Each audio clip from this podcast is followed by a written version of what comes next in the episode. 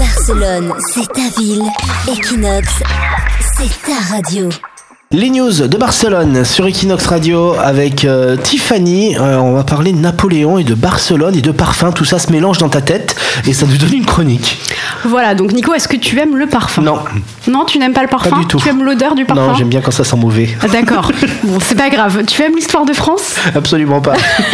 Dans cette info n'est pas faite pour toi. Donc, un parfumeur de Barcelone vend le parfum de Napoléon. Donc, The Perfumerie, c'est le nom de son établissement et il se situe à Carrère de Bachada des Santa Eulalia.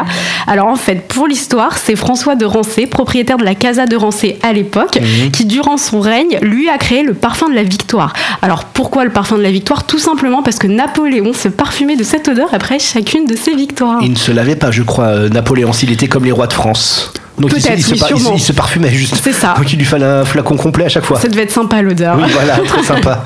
Et malgré les années, la Casa de Rancé n'a pas cessé de créer le parfum de l'empereur. Donc il, il existe toujours et c'est aujourd'hui la parfumerie, donc The Parfumerie, celle que je vous ai citée avant, qui le vend. Alors c'est un parfum plutôt atypique. Il mélange plusieurs agrumes comme la rose, la fleur d'oranger et le jasmin.